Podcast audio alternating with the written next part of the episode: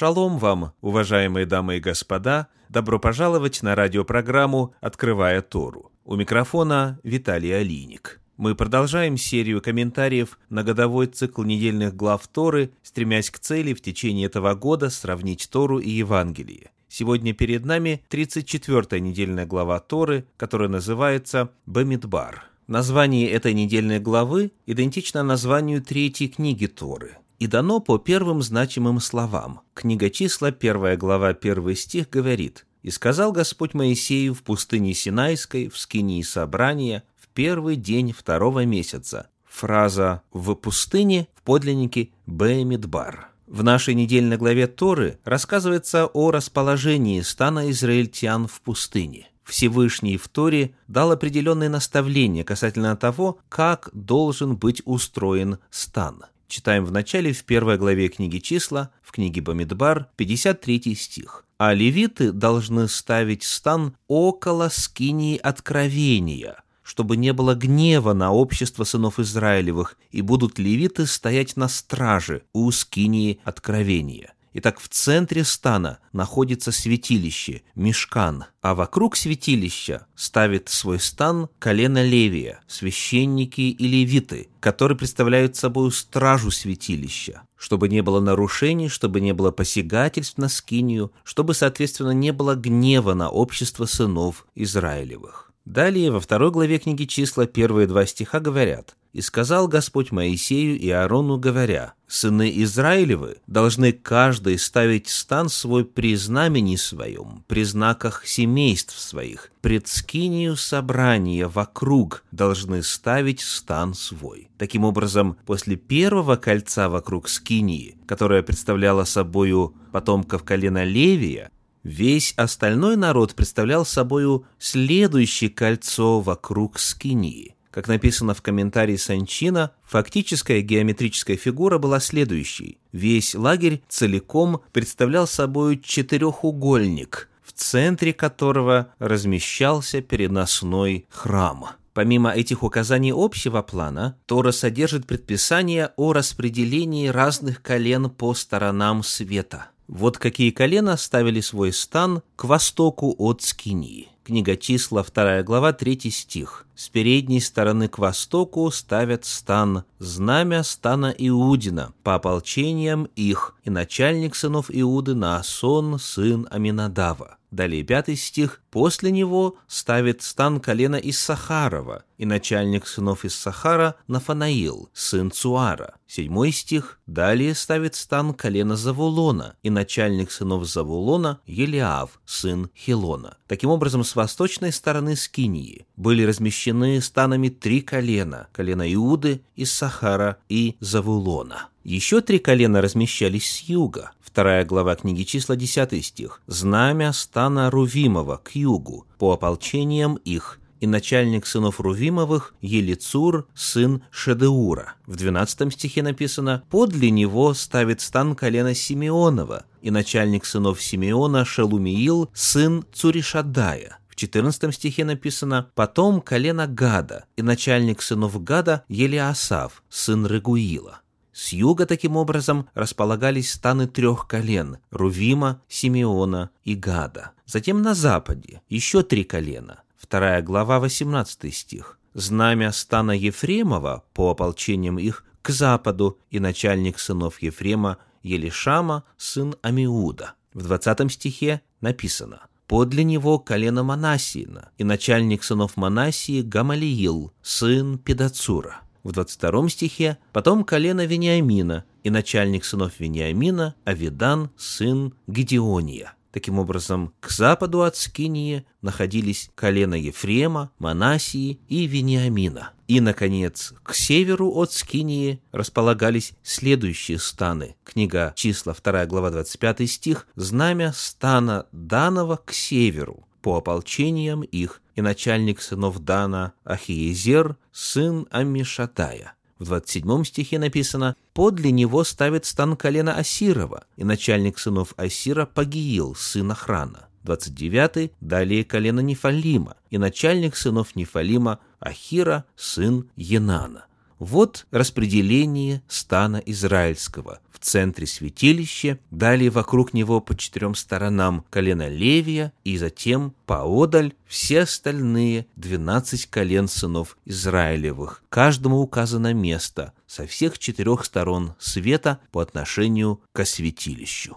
Весь стан был четко упорядочен и представлял собой четырехугольник. К великому сожалению, когда народ поселился на обетованной земле и позже был построен храм, народ осквернил как территорию проживания, так и Божье святилище. Во второй книге Паралипоменон в 36 главе в стихах с 14 по 19 написано «Да и все начальствующие над священниками и над народом много грешили, подражая всем мерзостям язычников, и сквернили дом Господа, который Он осветил в Иерусалиме и посылал к ним Господь Бог отцов их, посланников своих, от раннего утра, потому что Он жалел свой народ и свое жилище, но они издевались над посланными от Бога и пренебрегали словами Его, и ругались над пророками Его, доколе не сошел гнев Господа на народ Его, так что не было Ему спасения и он навел на них царя Халдейского, и тот умертвил юношей их мечом в доме святыни их, и не пощадил ни юноши, ни девицы, ни старца, ни седовласова. Все предал Бог в руку его, и все сосуды Дома Божия, большие и малые, и сокровища Дома Господня, и сокровища царя и князей его, все принес он в Вавилон,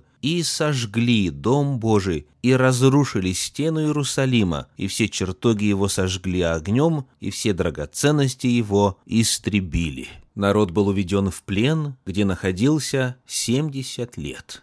Но там, в плену, Всевышний призывает одного из священников по имени Иезекииля в качестве своего вестника, Божьего пророка. И ему Всевышний открывает новые планы о строительстве храма, подробно предлагая информацию о размерах, о композиции, о соотношении, о материалах, о размещении и дает полную инструкцию о том, как надо построить новый храм и как следует устроить стан Израиля после Вавилонского плена. Вот какая картина открыта в 42 главе книги пророка Иезекииля в стихах с 15 по 20. «И вот выходы города. С северной стороны меры 4500, и ворота города называются именами колен Израилевых. К северу трое ворот. Ворота Рувимовы одни, ворота Иудины одни, ворота Левины одни.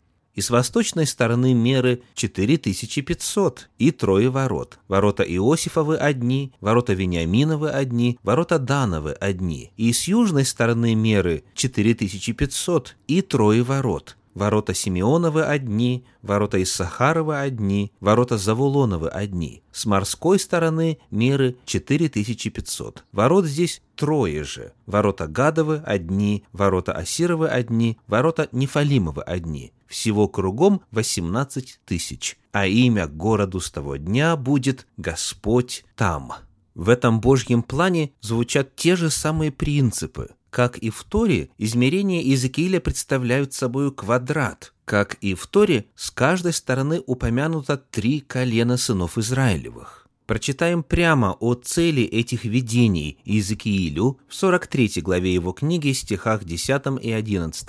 «Ты, сын человеческий, возвести дому Израилеву о храме сем, чтобы они устыдились беззаконий своих и чтобы сняли с него меру. И если они устыдятся всего того, что делали, то покажи им вид храма и расположение его, и выхода его, и входа его, и все очертания его, и все уставы его, и все образы его, и все законы его, и напиши при глазах их, чтобы, чтобы они сохраняли все очертания его и все уставы его и поступали по ним. Таким образом, подобно тому, что случилось во времена Моисея, которому Бог дал детальнейшую информацию о строительстве Мешкана, пророк Иезекииль получает откровение той же самой природы и с той же самой целью. Сказано, чтобы они сняли с него меру, сохраняли все очертания и поступали по ним. То есть народ Божий после возвращения из Вавилонского плена должен был построить святилище и устроить город и стан Израиля в точном соответствии с данными повелениями, подобно тому, как сделано было во времена Моисея, о котором неоднократно сказано, как повелел Господь Моисею, так и сделали.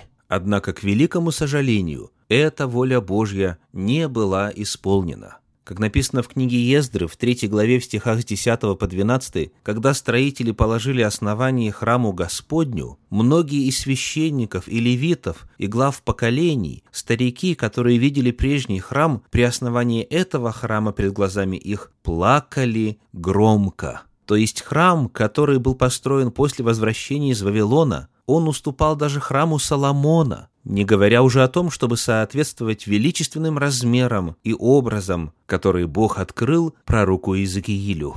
В итоге, несмотря на то, что храм был построен, в него так и не попал главный предмет мебели святилища – ковчег Завета, который представляет собой престол Божий, где над крышкой ковчега между херувимами Бог физически являл свою славу. В результате Бог в этот храм не поселился.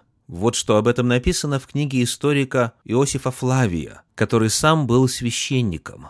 «Иудейская война», книга 5, глава 5, параграф 5, где он описывает храм на момент первого века нашей эры. Самая внутренняя часть храма имела 20 локтей и была отделена от внешней также занавесом. Она оставалась запретной, неприкосновенной и незримой для всех. Она называлась «Святая святых», Здесь, собственно, ничего не находилось, пишет Иосиф Флавий. В таком состоянии храм просуществовал до 70-го года нашей эры, когда он был разрушен римлянами.